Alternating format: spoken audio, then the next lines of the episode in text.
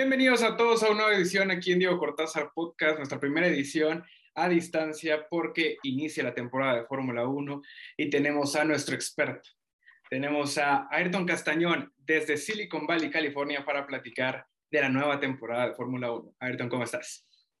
¿Qué tal, Diego? Muchas gracias por invitarme. Estoy muy bien, muy bien, muy emocionado de estar aquí en tu podcast. Qué bueno, ¿no? Estamos encantados igual por tenerte por aquí para que nos inculques más de la cultura de Fórmula 1. Tú que eres un reconocido ingeniero mecatrónico para que nos expliques a nosotros los mortales cómo funciona la Fórmula 1, además del deporte, por supuesto. Pues bueno, como todos ya saben, inició la nueva temporada, ya pasó el primer Gran Premio, tuvimos a Bahrein, tuvimos a Charles Leclerc y a Ferrari convirtiéndose en los ganadores de este Gran Premio, tuvimos sorpresas como lo que fue a lo mejor la fallida técnica que tuvo Red Bull en sus tres de cuatro motores. Y pues obviamente Checo Pérez y Verstappen se quedaron a nada en el podio, sin embargo no pudieron irse con puntos. También otra sorpresa para mí puede haber sido el caso de McLaren, el cual no se vio en la, en la pista, lo cual sorprende porque McLaren venía de muy buenos años. Y pues Ferrari, Ferrari que está desatado, Ferrari que ya se venía anunciando su regreso de Fórmula 1, su regreso triunfal, y pues aquí lo tenemos.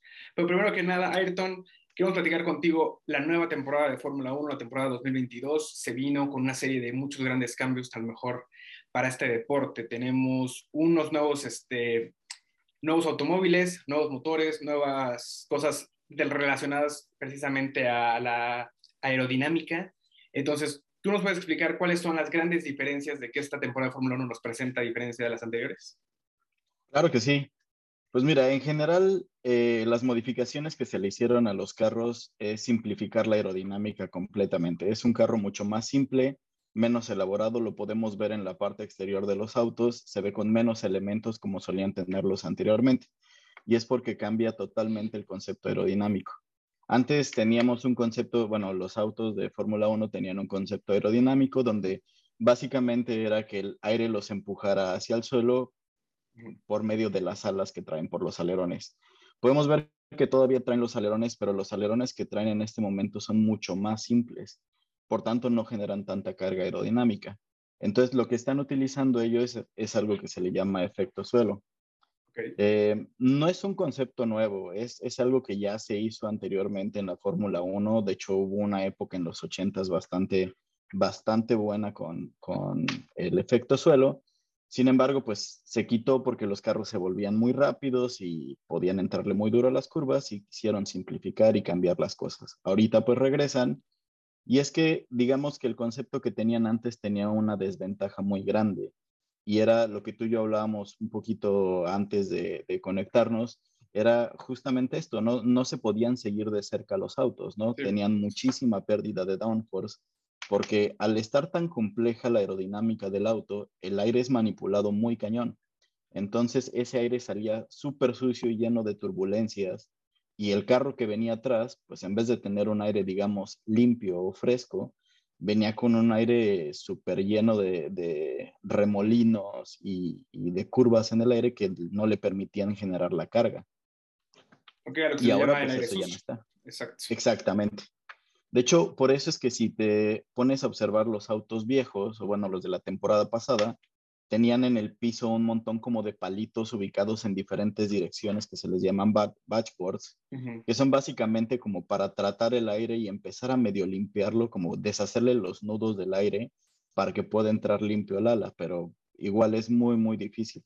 En cambio, con estos, pues es totalmente diferente. O sea, este es el, efecto suelo es básicamente el efecto Bernoulli, que es generar una diferencia de presión al acelerar el aire que pasa por debajo del auto, generar como una especie de vacío y que sea como un chupón y lo succione al piso.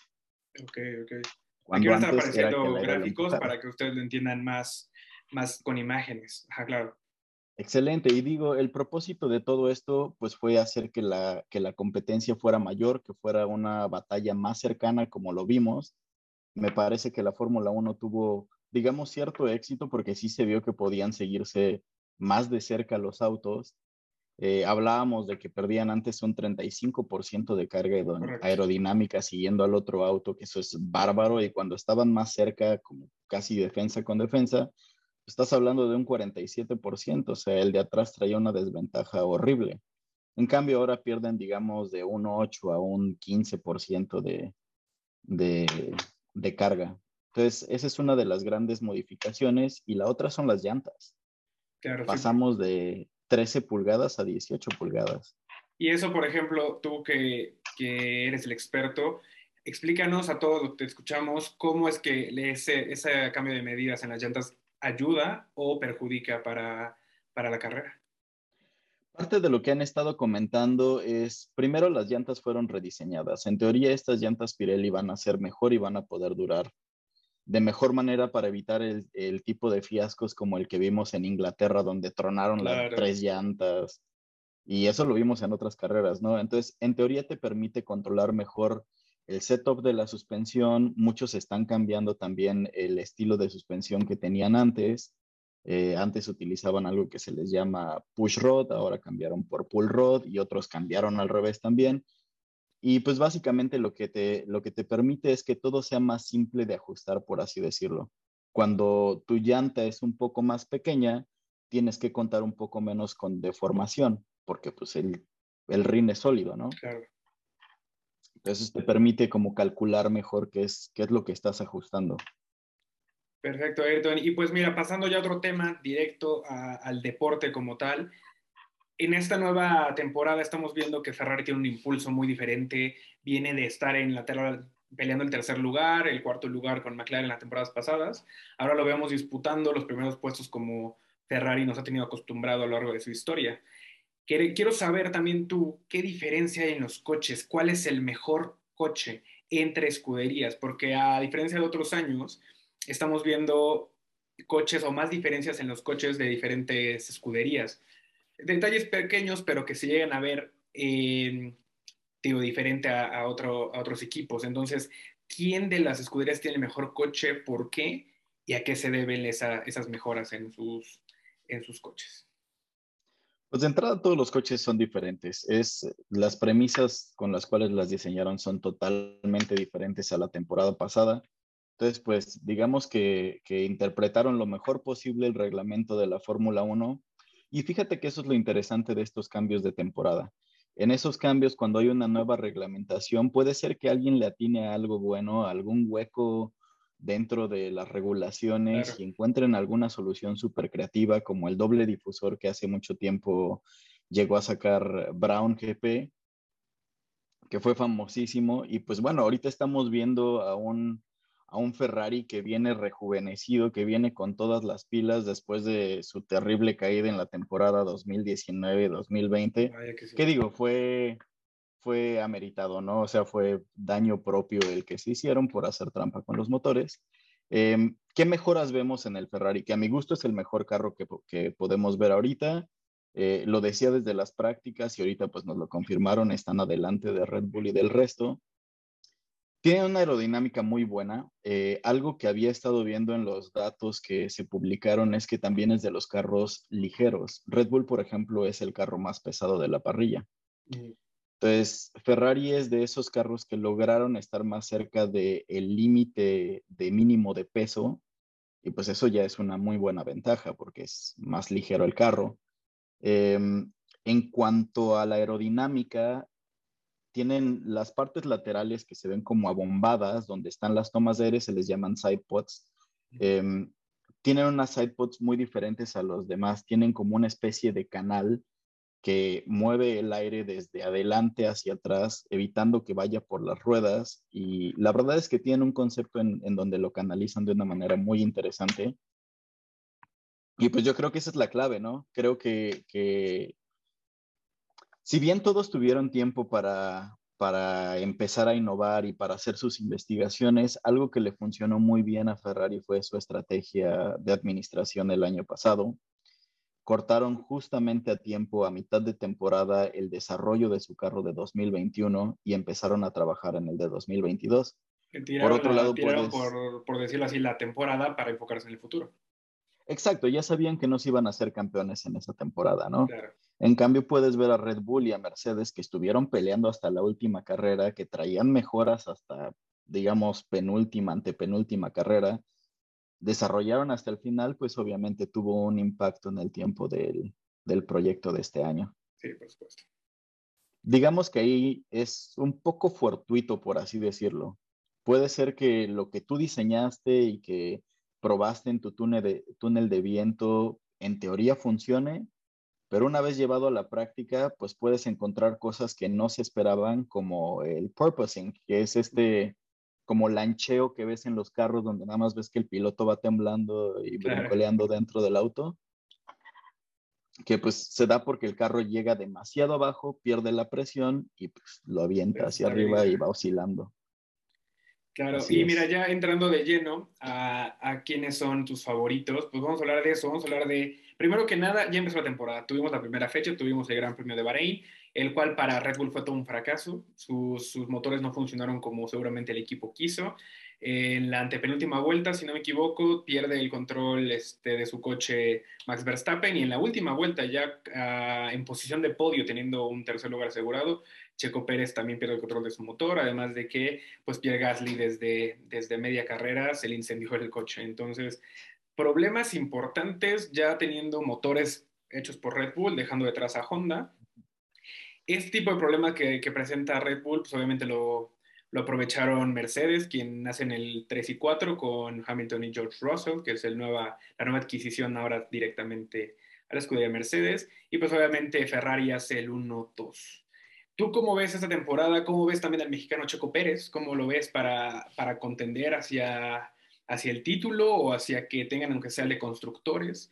¿Quién es tu favorito? ¿Realmente Ferrari es lo que están diciendo o están un poco, no son no no quiero decir sobrevalorados, pero sí están un poco inflados o ves este hype de que regresa Ferrari? ¿Tú cómo ves para ti quiénes son los favoritos y, quién, y cuáles serían esos puntos por los cuales están de favoritos en la contienda? creo que, es, eh, creo que es innegable que Ferrari es favorito y es un favorito bastante válido a mi parecer.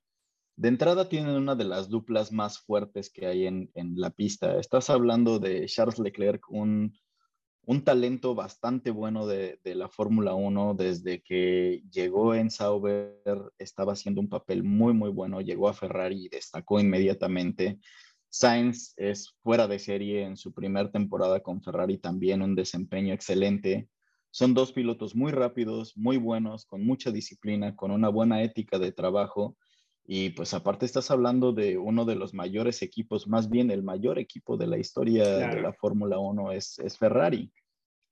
Han pasado por tiempos, digamos, difíciles, pero eh, en este momento pues se ve muy prometedor y, yo la verdad es que no podría decir que ellos no, no son contendientes al título. De hecho, yo creo que, que entre Leclerc y Sainz, si no esta temporada, en las temporadas venideras le van a devolver el campeonato a Ferrari. Eso tenlo por seguro. O sea, ¿tú crees que la, disputa podría ser incluso entre ellos dos? ¿A quién, quién sería el que tendría que sobresalir? Ahorita fue Leclerc, pero realmente Sainz estuvo atrás de él. ¿Fue fortuito o no lo que le pasó a Verstappen que iba persiguiendo a Leclerc? Sin embargo, ahí está el 1-2. ¿Quién de ellos dos crees que sea la cabeza del equipo? Creo que es muy pronto para saberlo en, este momento, ¿no? Eh, como todas las carreras, pues así es una temporada. Tienes que llegar hasta el final, hasta la bandera cuadros y ahí es donde se acaba. Y eso lo vimos la temporada pasada, ¿no? Fue súper impredecible, un montón de cambios en la punta, se llevó la pelea hasta la última carrera controversial, pero se llevó hasta la última vuelta. Exacto, o sea, fue, es emocionante y más cuando tienes una temporada donde todo parece estar tan parejo y tan impredecible como Magnussen de repente entrando a, los primeros cinco lugares, es algo que no te esperas. Y cuando tienes ese tipo de temporadas, quiere decir que en la próxima pista puede ser que de repente esa pista no le funciona a Ferrari, pero le funciona a Mercedes o le funciona a Renault. Y de repente ya tienes a los Renault, aparte de que van a estar evolucionando los carros. Creo que ahorita pues es muy fácil decir que Ferrari es favorito. Tienen el conocimiento, tienen la estructura, tienen el dinero, básicamente todo lo que necesitan. Si siguen desarrollando bien el carro, yo no veo por qué no podrían ser contendientes al campeonato y pelearlo entre esos dos pilotos. Claro. Y por ejemplo, el caso del Checo Pérez. Tuvo una muy buena carrera a mi gusto. Realmente también el equipo de Red Bull hizo su buen trabajo en los pits. Fueron muy rápidos, los más rápidos, si no me equivoco, del Gran Premio. Y todo pintaba muy bien. Obviamente fue un problema técnico que no vamos a querer achacar que eso fue obviamente culpa de Checo o que va a ser una constante en, el, en la temporada, pero tú cómo ves realmente las posibilidades de, de Verstappen y Checo, porque quiero dejar un poquito de lado a Hamilton y a Russell, porque sabemos que Hamilton es una garantía para empezar.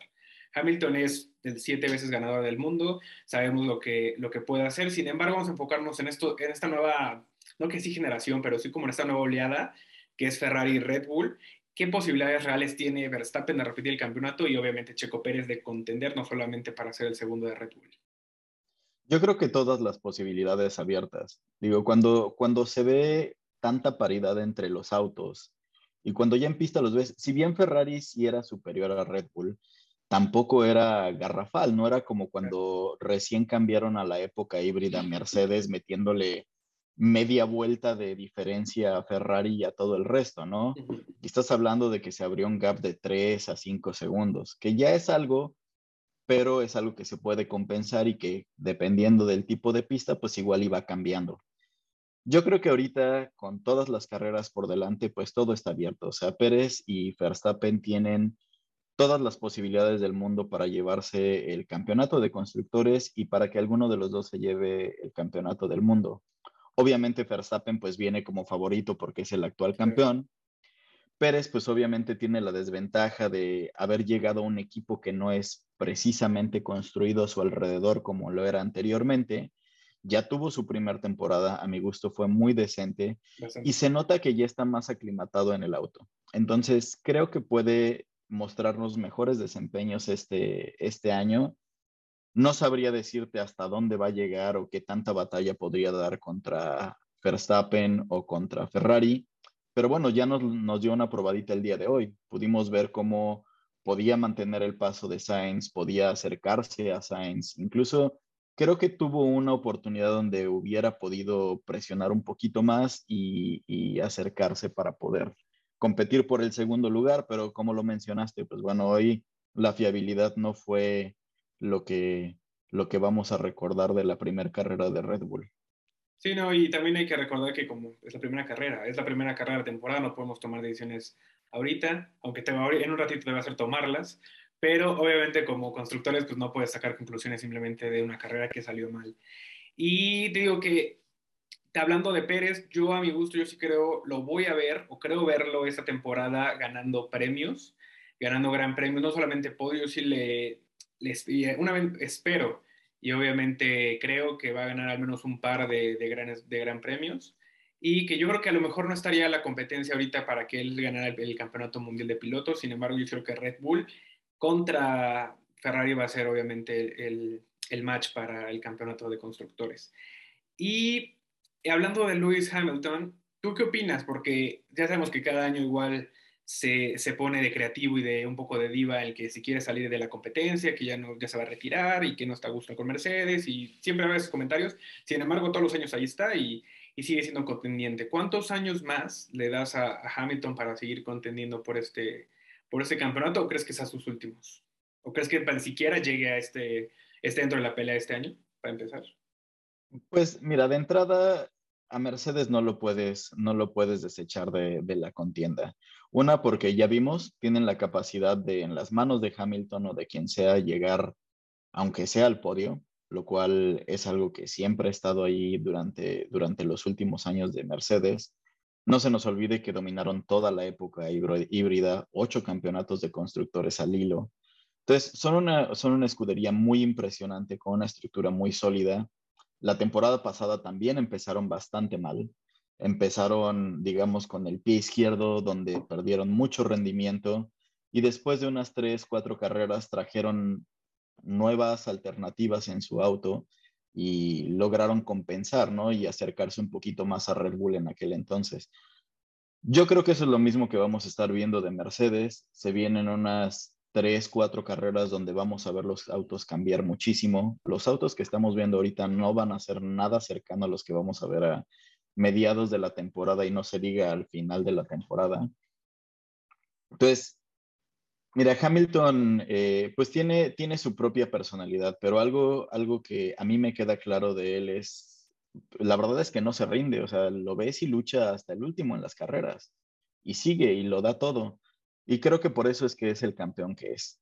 Si bien se queja bastante de que el auto o de que la FIA o las decisiones, pues en algunas de esas decisiones la verdad es que creo que sí ha tenido con tu razón. Eh, veo que tiene ya una muy buena mancuerna con su equipo, veo que ya tienen una manera de trabajar, se entienden y eso es muy importante porque pues los ingenieros no pueden hacer nada sin el feedback del piloto y el piloto no puede hacer nada sin el trabajo de los ingenieros.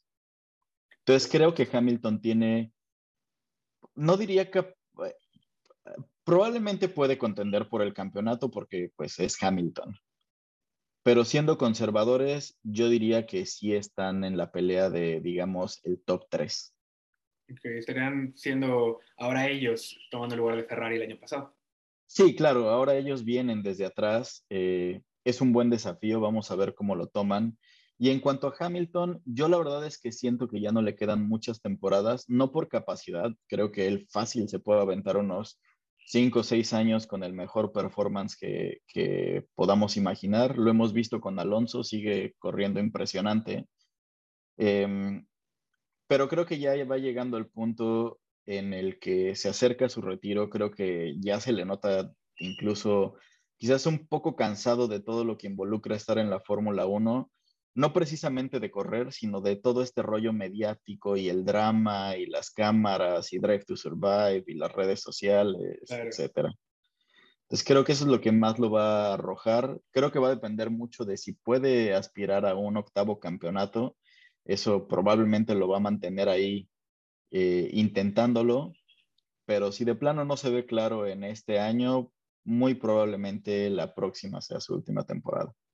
Yo también creo que, que va a tener un destino similar, como tú dices, a menos de que realmente tenga posibilidades reales de superar a Michael Schumacher. Y pues bueno, ya, ya sé que es como yo acabo de comentar, que es una temporada, es muy temprano la temporada, que aquí se acaba de empezar. Sin embargo, te quiero comprometer para que al final de la temporada veamos qué tan equivocados estábamos. Dame quién va a ser para ti sin medias tintas, ¿quién va a ser para ti el campeón de constructores? ¿Quién se va a ir al campeonato de constructores este año? Campeonato de constructores se lo pongo a Ferrari. ¿Y de pilotos? Se lo pongo a Sainz. De plan, a Sainz por encima de Leclerc. Sí. Ok, yo te voy a dar la razón. Yo también creo que Ferrari se va a llevar el, el, campeonato de constructores. Sin embargo, yo creo que Verstappen va a repetir el campeonato de pilotos. Pero bueno, Ayrton, muchas gracias por estar aquí en este podcast. Ya es un podcast bastante cortito, realmente nada más para, para dar el arranque, la salida de esta temporada nueva que tenemos en Fórmula 1. ¿Algo más quieras agregar? ¿Algo que nos haya faltado en este podcast? Pues digo, cuando se trata de Fórmula 1 siempre hay mucha tela que cortar. Eh, creo que este es un buen overview para todos los que eh, están viendo tu podcast, que lo están escuchando. Ojalá y, les sirva para entender un poquito más lo que están viendo esta temporada. Lo único que diría es disfrútenla. Estas temporadas suceden muy poco. Eh, son, son contadas las ocasiones en que ves un cambio de generación y todo se pone tan parejo. Entonces va a ser una muy buena temporada, muy divertida.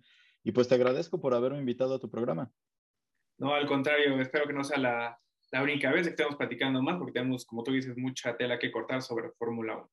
Y la verdad es que sí, la temporada pasada fue una de las mejores temporadas, muchos la catalogan como la mejor temporada de la historia de Fórmula 1, y esta pinta para no quedarse atrás también será una muy buena temporada. Pues bueno, aquí van a estar apareciendo las las redes sociales también de Ayrton, las mías ya las saben, arroba Diego Cortázar, arroba Cortázar Podcast, síganos en todas nuestras redes sociales, también tenemos el podcast disponible en YouTube, en Spotify, en Apple Podcast, ya saben que también redes sociales tenemos hasta en TikTok, así que por favor no dejen de seguirnos y coméntenos aquí en este video y en, nuestra página de Instagram, ¿quién ven ustedes que sea el campeón de la temporada Fórmula 1 2022? Pues bueno, Ayrton, nos despedimos, muchas gracias de nuevo y nos vemos en el siguiente episodio.